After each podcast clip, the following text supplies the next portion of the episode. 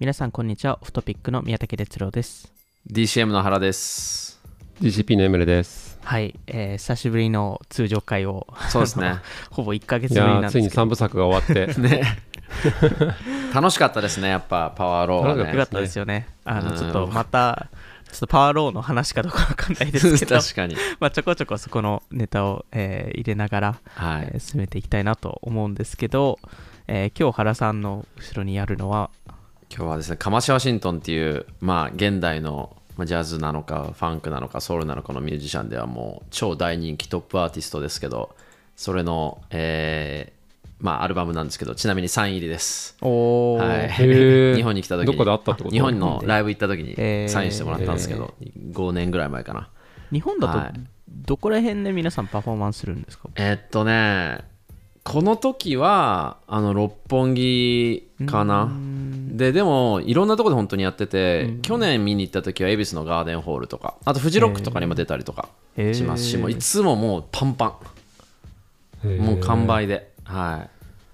あそうですね。っていう感じで。で、彼の曲で、Show Us the Way っていう、うん曲がありまして、あのまあ、なんでこれ選んだかっていうとこういう時に VC がどう振る舞うかっていうのが問われてるなということで、あの今日は VC の振る舞いについていくつか関連ニュースを。なので昭和スダウェイにしました。了解そうですね。じゃあそれです。早速いきましょうか、はい。えっと今日はちょっとニュース関連の、えーはなまあ、ニュース関連っていうか、まあ、最近、えーなんか VC が言った発言だったり、まあ、実際起きたことっていうところを紹介していきたいんですけどい一つ目が、えっと、 Founders Fund えーでまあ、アメリカだともう超有名な、うんえーファンドだと思うんですけど、えっと、そこが、えー、元々去年ですかね、えっと、1.8 billion の8号ファンドを立ち上げると、まあ、そこのコミット、えーを、えっと、もらったところ、えーそのファンドサイズを、えっと半まあ、半分にしますと。でただその、えー半分にして900 million にするんですけど、えー残りの900 million はその次のファンド、うん。えーに回すというところで、そのファンドサイズを、規模感を下げたっていうところが、うん。まあ、大きく、えーニュースとなったっていうところ、えーなんですけど、まあ、これを、まあ、そもそもなぜやるのかとか、えーまあ、これにとって、えーまあ、VC 側がどういう、他の人たちがどういうプレッシャーを受けるのかっていうところについて話していきたいなと思うんですけど、まあ、まず、これ、なかなか起きないことですよね、まず。まあそうですよね。だから当初ファンドレイズした時との想定がず、当然ずれたってことでで基本的に多分1個の VC ファンドってからあの出資先の数ってまあ40とか50社とかだ、なのが一般的だと思うんですよねアーリーステージファンドって。特に Founders Fund は少ないはずなんですよ、で多分その社数を減らすってことじゃなくて1社あたりへの投資の金額を減らす、だからファンドサイズが半分になる。今までは、じゃあ、その1.8 billion あったのが、じゃあ、例えば、えー45社に400みたいな計算を、あ、45社に40か。40 million って計算してたのを、やっぱそうじゃなくて、えっと、45社にじゃあ20にしますとか、多分そういうことだと思うんですよね。うんだから、まあ一つは、これ多分いくつか考えられるのは、一つはエントリーの、まあここにも書いてあったけど、記事にも、エントリーのそもそもバリュエーションが、えー下がってますよねっていう、だから最初に入るときにいくら投資するっていうのをかあが入れませんっていうこともあるけど、あとは later stage だと思うんですよ、特に大きいのって。 follow-onするときに、結局1社にじゃあ 20, 20 million、30 million 出資するって時でも、今までって多分トータル30 million 何回かに分けて出資してたとしても多分最初の部分ってその半分以下だったと思うんですよね、うん最初はもう5 million ぐらいです。で follow-on でいっぱい投資を増やしていくって感じだったのが多分それがなくなるんでしょうね、うん。それがなくなるっていうかそれが想定よりも必要な必要なくなるだろうっていうことなんだと思いますけど、だからつまり later の growth round がそんなに巨大なのが今後起きないんじゃないみたいなきっとそういう想定なのかなっていうのが、まあ、今のエグジットの市場を多分見て、そうそうまあ、そこのバリエーションに合わせ,、合わせに行ったっていうところもあるところですね。そうですね。そうですね。なんかあの前提としてやっぱ VC ファンドって各 VC のストラテジーに応じた適正なサイズっていうのがあって、なんかでかければいいってもんじゃないと。あのやっぱ大きすぎるそのてあの適正サイズに対して大きすぎるデメリットとして、まあ、 deploy がすごく時間かかって、えーしまいます。で、その間もフィーとかは発生するので、あの、まあ、グロスネットギャップみたいに言ったりするんですけど、そのフィーの部分も取り返すのが大変になってくるみたいな、うんディプロイペースが遅いと。みたいな問題もあるし、やっぱファンドがあの大きい分、あのじゃあその3倍を作りましょうみたいな時に作らなきゃいけないリターンの絶対額も大きくなってきて、うん。えーそうするとあの大きすぎるファンドだとあのちゃんとあの満足いくリターンが出せないかもしれないっていう懸念があるんで、やっぱ適正サイズを常にあの自分たちの適正サイズなんだろうっていうのを考えながらファンドレイズしたりしてると思うんですけど、あのまあ、今回のファンダーズファンド多分2000これ2022年のヴィンテージだと思うんだけど、ファンドレイズが始まったのがおそらくもしくは検討始めたの21年後半とか、あのまだこのマーケットコレクション入ってなかった時だったから、その時想定した適正サイズは1.8だったけど、うん。まあ、マーケットコレクションがいろいろ入って今原健が言ったそのあのまあ社数はあんま変わらないかもしれないけど1社あたり下がったりだとかグロース側あのの、えー案件が減っていくだろうみたいなところで適正サイズが変わったから切ったあのファンド縮小したみたいな、いうことだと思うんですけどね、なんかこれはかなり勇気ある、うん。そうね。あのムーブだなと思っていて、あのそれこそファンドによっては逆に行くこともあるなと思ってつまり次のファンドレイズむずそうだから、うん。今回せっかくこんだけ大きなファンドがあったから作れたからあのじっくり使おうみたいな、うんみたいな方向にあの向かうこともあるあのかなと思うから、なんかまあ逆に言うとファンダーズファンズを今回小さくしてもあの次のファンドレイズもできるとうん。いうのが、まあ、自信があるからあのやれてるのかなと思うし、まあまあ、ちょっと今回あれかもう自動的に次のファンドにそう回すっていうストラクなのか。あの見方によよれば次のファンドレイズがもしかしたら厳しいかもしれないから、まあねまあ、状況的にあの、まあ、集まるとは思うんですけど、ファンダーズファンドなので、ただやっぱりあの多分時間かかったりとかするので、前もって集集め集められたっていうのは、まあ、非常にいいことかもしれないですけどうね。ん。そうですね。確かに。そこはまさにあのもう一回ゼロからファンドレイスの大変だから まあね。あの次に回しますっていう感じでやったんでしょうね。ただ、その分に関してはフィーはかからないストラクチャーだと思うんで、やっぱフィーフィーをあの過剰に集めすぎないっていうのと、あとはマルチプル出しやすくするために適正化したんだなと。思う。だからやっぱりその LP VC に投資してる投資家さん機関投資家さんに対してすごいなんか誠実な対応うんだなっていうふうにはやっぱ思うし、なんていうかそのまあ基本的に VC の収入は多分これでも話してた通りマネフィー手数料の部分とキャリーの部分があってやっぱファンドを大きくしたらマネもうフィーは確実に入ってくるので,、でそれを最大化するのではなくてやっぱりその LP の人に対するあのネットのリターンを最大化するためにはファンドサイズを下げた方がいい。売り上それねマネジメントフィーが減ったとしてもそれを最大化する方がいいし、まあ、結論その方がリターンも出るから、あのキャリーも増えるからそっちの方が VC にとってもいいんだと思うけどあのそれをちゃんと取れるっていうのはすごい素晴らしい本当に僕もいいムーブだなって気はするし、そうですよね。これなんか実際やろうと思うと難しいあこのファンドできたけど、難しいかなと思うのはやっぱママネジメントフィーが結局あのそのチームの給料だとか、あのいろんな経費に充てられるものだから、じゃあファンドサイズ半分になっちゃって、マネジメントフィー半額になってしまうとあの賄えないみたいな、いうふうに出てくるファンドも全然あると思うんですよね、だからまあファンダーズファンドはまあ、昔からのファンドのフィーがまだあるから大丈夫っていうふうに考えたのかもともと結構そこが余裕があったのか分かんないけど、これやりたくてもできないファンドあるだろうな。そうでしょうね。ファンダーズファンドはそんなに人がいっぱいいないからね、うん。ああ、うん、だから多分すごいオペレーションいっぱいいてマネージなんかマーケティングもいますオペレーションもやります PR も手伝いますみたいなところだとかなりそうだよね、うん難しい。ランドリーセンとかきついだろうねそうですよねここれは多分半分にするれのは400人チームいそうますそうそうみたいなそうそう さすがにきついですよね。うん。まあそこも結局どういうゲームをプレイするかによって変わる変わっていくと思うので、あのアンドリーセンは大きくなる、その多分ファンド規模を今後どんどん大きくするっていうのが多分目的でもあると思うので、なんでそこら辺の多分考え方が違うんですけど、でも、まあ、日本だとここのこの出来事がどれだけ影響するかは分からないですけど、アメリカは特にそのファンダーズファンドってめちゃくちゃ名前が知られてる VC がそうね。半分にしたっていうところは、うん結構なプレッシャーを他の VC に与えたのか他の絶対に聞くから、うん。あなたたちのところは最適なファンドサイズなんですかっていうのをこれが始まりでじゃああなたたちのやり方を見せてあなたたちにとっての誠実な対応っていうのは何なのかっていうのをさ例えばファンドサイズ下げるのか、うんそうじゃなくてじゃあ例えばフィーを下げるフィーのパーセント下げますよって可能性だってあるし、そうですよね、うん。500 million のファンドサイズが正しいんですかと、これそう。200で同じ結果、場によってはもっといい結果出せないんですかみたいなことは出そうですよね。なんかこれがもうまさに Show us the way でもうこれからみんなに、じゃああなたたちはどうするのっていうのをすごい言われるんだろうなって思いますよね。でももしかしたら、うん。ファンダーズファンドも、こういう展開が他のファンドもやるかもしれないから、先にやったっていう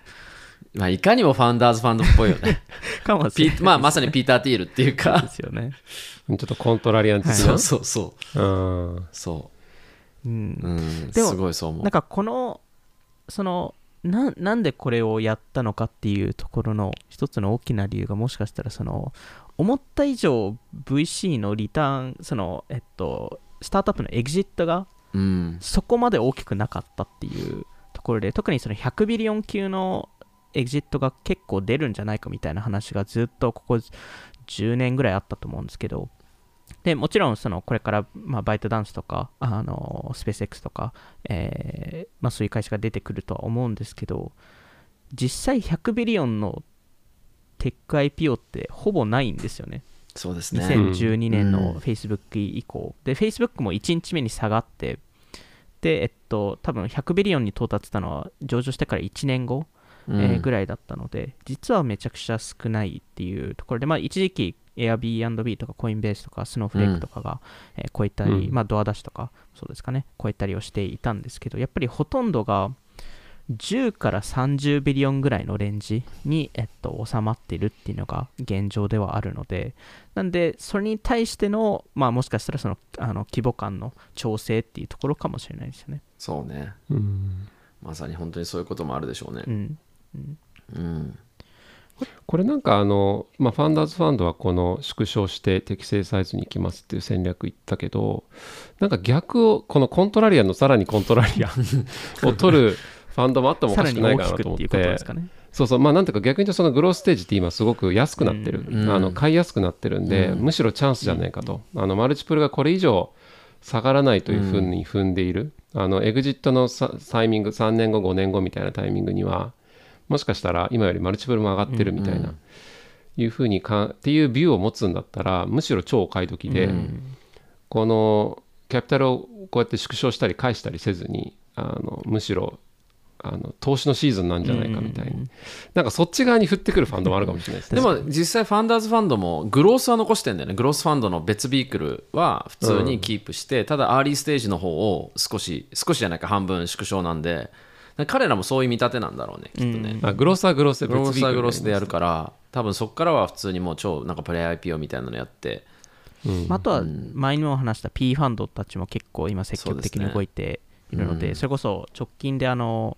えっと、コアルトリックスが12ビリオンのはい。買収オファーが、えー来たりとかもしているわけなので、なんであとまあセカンダリーとかですね、うん。これも前のポッドキャストで話しましたけど、インダストリーベンチャーズとかが、もうそれ専用のファンドを立ち上げて50%うんディスカウントを狙いに行くっていうこともやってるわけなので、ででも、さおっしゃる通り、場合によっては、そのレーターステージ専用のファンドも、えーこのタイミングで立ち上がるっていうのはあるかもしれないですね。ですね。うん、これってなんまあでも。か日本とかに影響は、いやー多分これでもこのそのファンドサイズを小さくするっていうのって、まあ、この記事にもある通り別に昔からあるというか、昔のサイクルでもドットコムの時にも同じようにファンドサイズをみんな小さくしてたので、えっと日本でもあり得うん。る話だと思って、まあ、LP さんのがどういう対応するかだと思いますけど、あのやっぱりその本当にリターンを最大化したい機関投資家の LP さんだったら多分そういう対応は喜ぶうんうん。のかなって気がしますよね。まあ、そこの、そうですね、VC と LP の関係性っていうところは、はい。そこが問われる部分だと思いますし、逆にこれから、そのここ1、2年、かなりパフォーマンスが VC とかも下がったりする中で、VC がどういうふうに対応するか、そうね。えーっていうのもめちゃくちゃ重要になってきますよね。うん、なんか、そのまあ関連してこれはニュースじゃないですけど最近あのポッドキャストであのインベスト・ザ・ベストで上がってたダグリオーネのあのインタビューでもやっぱり昔セコイアがすごいリターンが悪くなった99年に、あのフィーをフィーをフィーは基本的にさっきあのエムレ君が説明した通り基本的にオペレーションに当然オペレーションとかススタッフの給料だとか運営費に回される僕らのコス本当に運営費なんですけどそれを、えー取らずに あの投資に回した。だ給料自分たちの給料を投資に回してなんとか回復させたって話をしてたし、それもすごいなんていうか、まあ、誠実というかそこまでやるのはかなりすごいことキャリーですけどまで切りましたからね。そう。だからそそこまでしてでも LP にちゃんとリターンを最大化するんだっていうのもかなりもうファンドサイズ下げるよりも極端なやり方だと思いますけど、多分いろんな対応がどんどん出てくるんだと思うんですよね。これをきっかけにファンダーズファンドのやつを。うん。そうですね、なんかもう一つその対応のとしてありえるかなと思うのはなんかファンドサイズは下げないけどフィーはまあもらわないとかリデュースするみたいな、あのさっきのセコイアパターン。とかあのよく言われるその何に対してフィーかけますかみたいなので、通常は committed capital そのファンド総額全体に対して2%とか2.5%なんだけど、あの AIC という actively invested capital 実際に使った分に対してフィーを使いますみたいなのも、まあ、この環境下だったらあのそういう対応を取るところも出てくるかなと思っててあのファンド全体巨額だけど当初より当初より投資ペース少ないんだったら、まあ、それだけ運営費も少ないでしょうという、まあ、プレッシャーのもとあのじゃあ使った分に対してチャージしますはあの、まあ、一定合理性はある、うん。そういうのも取ってくるかもしれないですね。で、これなんか結局 VC 側もそれが賄えるのであれば、あの、マルチプルが最終的に出しやすいっていうのもあるし、あの、まあ、経済的に一番大きいのはやっぱキャリーの部分なんで、うんね。あの、キャリーが出せるんだったら、フィーのところをリデュースするみたいなのも、まあ、そう奏者にとって、うん。あの、ウィンウィンになる可能性はある。この Sequoia のこの事例ってすごいことすごいことですよ。えっと、昔のね。300 million のファンドが0.3倍だったんですよね。なんで、うん。それが価値が90 million、えーだったんですけど、もうキャリーを、個人のチェックを AP に、渡したりとか、多分100以上のチェックを書いたみたいなことを Doug Leone さんが言って、うん。言ったのと、あと、あの原さんが言ったように、そのフィーを、えー全部戻して、えーで、結果1.9倍になったっていう。ねうん。それすごいなと思いましたね。もう何があってもあのマイナスにはさせないっていう意思を、そのその時に見せてそそれが一番、まあ、ダグリオニさんからすると一番そのセコイアの歴史の中で良かったことっていう、うん。で歴史セコイアの歴史を書くのであればあれは一生分あるべきだっていうのは言ってましたね。うん。いや。そうですよね。これダグリオネとマイマイク・モリッツのうん時代ですよね。そうです。きなんかあとこの時確かクローバックちょっとさらに脱線するけど、う。んクローバックがあったみたいなちょっとあ話あるのクローバックの説明をそうだね。あのエムレさん。はいお願いしまああ。そうですね。まあクローバックあのこれファンドのストラクチャーとかによると思うんですけどえーっとまあ通常キャリーとかって儲かったものに対して20%あの成功報酬としてもらえますと。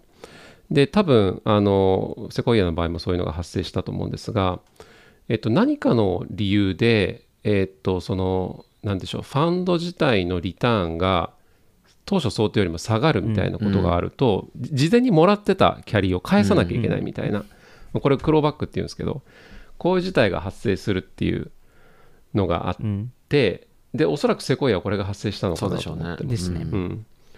だあの多分だけど LP にディストリビューションした時株とかでディストリビューションして仮にその時に100ドルでしたみたいないうものであのディストリビューションして自分たちもおそらく株でそのキャリーを受け一部受け取るみたいなことが起きたけどその後その株の価値がゼロになりましたみたいな、まあゼロかそれかすごく下がっちゃいましたみたいになるとあの事前にもらってたキャリーが実は発生するべきではなかったキャリーってことになり、そのお金を返さなきゃいけないっていうでもこれ怖いのは自分もあのストックでもしこのキャリーをもらってるそとれもゼロに。あのそ そのその返す原資がない状態になっちゃうみたいな、現金でもらってればまだいいんですけどとかいう状態がおそらく発生したのかなと思うんで、まあこれは恐ろしいですね。本当にね、うん。でもそれがまさにセコイアで起きたっていうところだったそうですよね。だからダグリオーネの個人資産がマイナスになったとかっつってマイナスになりましたよね、その時は。うんでもやっぱりなんかそういう誠実な対応っていうかあのまあ、クローバックの話はもちろん しょうがないとして、ちゃんとそこで、ちゃんとそこでっていうか、まあ、フィンをまで投資するケースなんて、本当にこれ以外ほとんど聞いたことないですけど、まあ、のたまにあれですよね、その小さいエグジットがあった時に、あのなんかそれを戻すとか、まあ、フィーはそんなに見ないですけど、ね、クローバックはね、あるけど、あとはたまにその、えっと、ソロ GP とかですと、そのまあ、あのフルタイムで別の会社で働いていて、まあ、さあのパートで VC やってる人とかはたまに見かけますけどね、うんそのフうん。ィーを、うん。あの回すっていうのは。うん、なんか、やっぱりここでこういう、結局この LP と VC の関係性って、その1回きりじゃ当然なくて、もうセコイアなんて数十年のお付き合いが各 LP の方とあって、で僕らも実際、僕ら VC も基本的にはそれが理想的な形な中で、あそこでこういうことをやったから信頼ができるっていう、多分信頼をある程度勝ち取ったんだと思うんですよね。そうですよね。うんうん、だからリターンの最大化って一発じゃなくてある意味で言うとなんていうかもうセコイアにそ投資したら絶対損しないじゃんっていうもうその0.3倍に一時期なったとしてもこの人たちはああいうことをやってたからだからきっと大丈夫っていう信頼を勝ち取ってその数十年の歴史にあるを続けられたかもしれないしうん。なんかすごく長期的な目線で見たらある程度変な話合理的な判断なのかなって気もしますよね。あとはなんかその、まあ、GPLP のあの関係性長期の関係性っていうのもあるし、うんなんかその LP のさらに向こう側にいるあのなんていうんだっけ受益者の人たち、うん。これ年金であれば年金の支払いを受けてる人とか、大学であればそこの奨学金を頼りにしてる人とか、でなんか確かあのセコイアってどこかの大学のエンダウメント基金のなんかすごい大半を預かってるみたいな。多分ちっちゃい大学なんだけど。あのなってるみたい。だからそのセコイアが仮に損するとその大学の奨学金がなくなるみたいな、いう状態に落ちかねないからもう何が何でもやっぱりリターンは作んなきゃいけないみたいな。でこれセコイアに限らず各ファンド、まあ、機関投資家とか特にいるんだったらその先にいる最終的な受益者に対する、まあ、ある意味責任があるみたいなっていう観点はなんか素晴らしいなと思って、そこまで考えてこう投資リターンを出していくうんっていうのはなんか普段ね全然見えない方々だからあのなかなかあのそこにマインドがいくことって少ないんだけど、うん。でもその観点はすげえ重要だなって改めて思いました、ねすごいそう思いや、まあちょっと今後 VC 業界がどうねこれで影響されるのかっていうのは、ねえどういうウェイが出てくるのか、うまさに今セコイアとか多分聞かれてるでしょうしね。で絶対聞かれてますよね。ねあの大きすぎない。ストラクチャー？ファンド大きすぎないのとかストラクチャーザファンドみたいな長いやつってどうなのとかなんかすごいいろいろ彼らこそみんなあの考えてるでしょうね今、うん。まあここで、えっと、まあ次のはい話でいはいきますと、えっと、先週ですかね、えっと、多分先週末とか、アップフロントベンチャーズが、えっと、アップフロントサミットを多分やってたと思うんですけど、そこで、まあ、結構いろんな有名なスピーカーさんがいた中で、うん。えっとまあ、VC からはビノード・コスラさん、えーちなみにあのマーク・ベニオフさんとキャラ・スウィッシャーさんのあのあのインタビューめちゃくちゃ良かったので、あ本当、はい。僕見てないまだ。もうキャラ・スウィッシャーさんがすごかったですね。へあのあの二人のやりとりもめちゃくちゃえ面白くて、はいはいはい。もう名物ですもんね。ですよね。もう何回もやってるので、やりとりを。うんなんで、あの超なんか仲良しっていうか、なんかもう本当にすごいす、あの記者としても攻めてくれるんで、そうですね。いいいですけど、まあその中でビノート・コスラさんが、はい。あのある発言をしまして、それが、うん。まあ、テックランチにも載ったんですけど、えー VC は取締役になるべきではないと、うん。えーいう発言をもうしまこれも。定番のなんかビノドコスラ定番のセリフですよね。そうですよね。でもう何十年も変わらずもう同じことをずっと、うん。あたもうすすごいですよね。でまあ特にこれが今のタイミングで発言してるのは結構やっぱすごいことで、あのそうね。まあ、今までそのガバナンスがなかった、えー時代、うんえーで、まあ、す例えば FTX だったり、まあ、いろんなあの騒動が起き起きた中でガバナンスが結構重要なんじゃないかと VC 業界は特に、えー言われていて、まあ、うん。でもあの多分両意見あると思うのであのどっちも正しいと思うんですけど、まあ、ビノットさんからすると取締役ではなくて、えー一チームメンバー、えーみたいな形で起業家と、えー接する方が影響力を与えられて、えーまあ、VC とのししての仕事はその起業家を、まあ、しっかり応援して、えーそこの、えっと、ビジョンを、えー描くことだっていう話で、えーだったんですけどこれは、まあ、それこそあの DCM も多分 GCP も取締役は多分あの入ってたりすると思うのでそこに対してのなんかまあ Vinod さんの意見はどう思います？多分 Vinod Khosla ってもう昔からですけど僕も2013年ぐらいにサンフランシスコでやった TechCrunch Disrupt 行って彼の話とか聞いたのかな。た確かその時だと思うんですけどあのもう VC add value ゼロだみたいな。そうですね。確かあの時言ったのが、えー、95%以上の VC はゼロバリュー。70から80%の、えっと、VC はネガティブバリュー。ネガティブバリュー。存在が存在がもうすでに悪であるから何も発言するべきではないみたいなタイプじゃないですかだからまあ彼らしいとも思いますしあのこれすごい難しくてっていうかあの結局ケースバイケースなんだと思うんですよ本当に、で多分あのー意味あるボードは作れるしただビノード・コスラとしてはそうは思ってない、うんうん。でかつ多分日本とアメリカの差もあって、うん。あのアメリカってめちゃくちゃボードが発言するんで、うん。だからネガティブバリューになった時には本当にネガティブバリューになるんだと思うんですよね。多分日本だと良くも悪くもなんか別に特にシャンシャンになりがちだったりとかすると思うんですけど、そういうのはあるかも。でも、あの、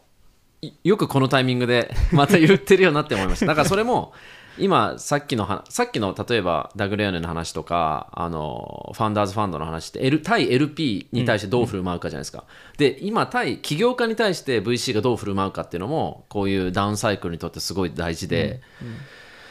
であのやっぱりきちんとほったらほったらかしっていうかそのある程度ガバナンスっていう視点でもアドバイスを上げた方がいいんじゃないかっていうのが最近の風潮だった中で、まあ、それこそダグリオニーさんもあのそうおそらくそういうことを言い言うと思いますし、まあ、うん彼も取締役でいろいろ入ってたわけなので、それこそビル・ガーリーさんとかも多分同じことを言うので、まあ、あのトップティアの VC はそそこでも意見がめちゃくちゃ分かれるっていうところですよね。そうですね。なんか僕はこのビノートさんの視点は反対というか まあそれぞれのプレイスタイルなんだろうなと思うんですけど、あので多分もしかしたらマクロで見たら大半の VC がアドバリューしてないっていうのはもしかしたらそうなのかもしれないと思うけど、あのしっかりそれできるように努めましょうみたいな いうのが、あのあるべき立ち位置かな。だと思うしアメリカでも例えばベンチマークとかってすごいあのボードうん。にあのほぼ必ず入ると思うしそあのそこでのやっぱバリューがとても評価されていて、あのいうプレーだと思うんでまああのアメリカみたいな市場でもしっかりボードを通じた価値貢献とかあのっていうのはあるんだろうなと思ってます。うん。で多分こ僕思ったんだけどなんでコストラさんこういうこと言ってるのかとそのもしかしたらあるのが何のリスクを取るプレイヤーなのかとか、うん。どういうあの役回りをする VC なのかが各ファンドに違うと思っていて、こうコスコストラベンチャーズ、はい。あのはおそらくこうテクノロジーリスクを取りに行くとか、まだあんまり誰も投資してない領域に投資していくっていう意味でのそのそのテクノロジーの見立てとか、うん。あのリスクマネーを提供するってことが自分たちの役割というふうに満たしてる、見なしてるんだったら、まあ、そこから先のあの事業開発とかあの成長みたいなのはあの自分たちではなく適任者に渡していきましょうっていうのはまあそうかもなと。うん。うんでもなんか一方でこうソフトウェア系に投資するとことかって、まあ、技術自体はそんなにあのそこに投資をしてるというよりかはどっちかというとそれのマーケットアダプションだとか、うん。ビジネスを作るとこにやってるんで多分そういう VC だったらボードを通じてあのいろんなまあガバナンスもそうだし、まあ、アドバイスとかっていうのがをやるべきだしそこが彼らの役割なのかなと思うんでなんか何のリスクを取ってるかによっても、この立ち位置変わるかもなっていうのはちょっと思った。うん。確かに。確かにね。ビノットさんも、まあ、一応彼が言ってるのはその VC として助言するのは良くないのはよりそのスタートアップの経験がない人がまあ多いからっていうところもあって、うん。まあ、そそこもビル・ガーリさんってなないのででもすごいいいアドバイス出してますしうん。なんか多分あの本当に両意見あるっていうところなんですけど、うん。最近なんか、えっと、ある VC と話した時にそのボードシートは取るんですけど、えっと、彼らが入らないと。彼らが、えっと別のオペレーターを呼んで入ってもらうっていう、うん。えー仕組みとかもあるのでまあなんかちょっとミックスのやり方とかもあるのかなっていうのはありますね。うん、なんかそれはすごく僕正直あると思ってうんて、う。やっぱ各 VC 持ち屋持ち屋で得意とするステージとかできることあるから、なんかそれは10人の時のスタートアップと100人1000人1万人の時ってボードに求める役割違うからなんか同じ人がやり続けるのはやっぱ逆にすごい違和感あるんですよね。うん。だから今おっしゃったその誰かがあその VC がまあ投資のあの条件としてボードシートを取りつつあの誰を送り込むかみたいなのは、その適切にステージだとか授業の状態で変えるはなんかすごくいいなって。実際、その、あの、GCP とかでややってるんですか？その、川変えるっていうのは。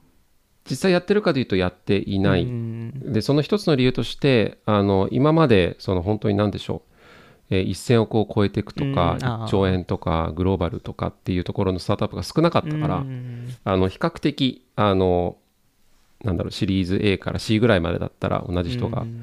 支援できるみたいなのやってたけどなんか今後そこがどんどん後ろ長くなっていったり、うん授業がグローバル行きますとかなってくると多分適任者は別にいるかもしれないなと思うから、なんか今後出てくるかもしれないし、今そういうあの投資先とそういう話をし始めたりもしてます、うんだから僕らがずっと入り続けないかもしれないみたいな。なんか結局 VC が送る理由ってもうあの、まあ、もちろんガバナンスっていうその観点はとっても大事だからあるけど、まあ、あとはそれをすることで投資先が伸びてくれればもう何でもいいので。うん。だからそのこの人が入った方が投資先がにいいアドバイスがあるし投資先が伸びるっていうんであればもう全くもって、ねやるべきだし。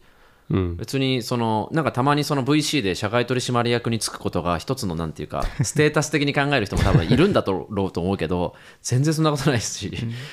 もう伸びるか伸びないかで自分がそこに貢献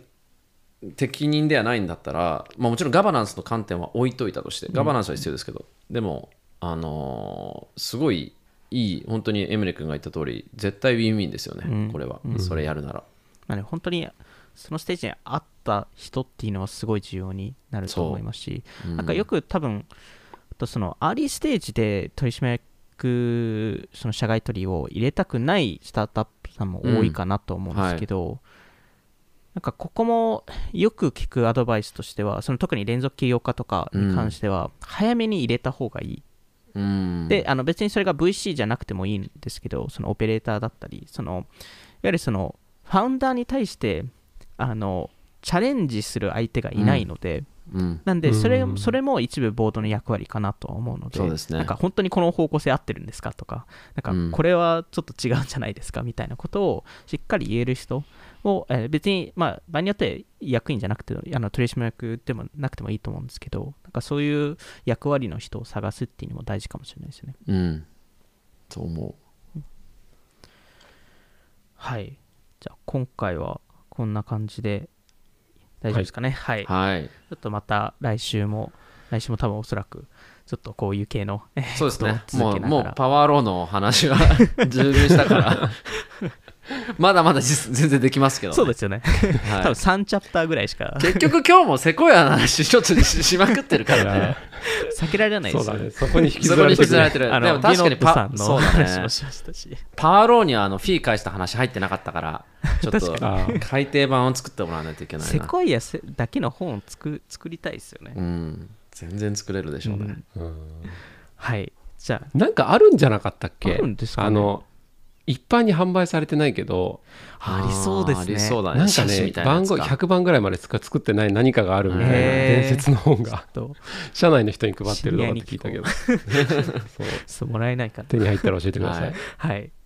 はい。じゃあ、今回は聞いていただきありがとうございました。今回話した内容気になった方は概要欄に載っている我々の Twitter アカウントなどをフォローお願いします。今回の収録は YouTube でも聞くことができます。それではまた次回お会いしましょう。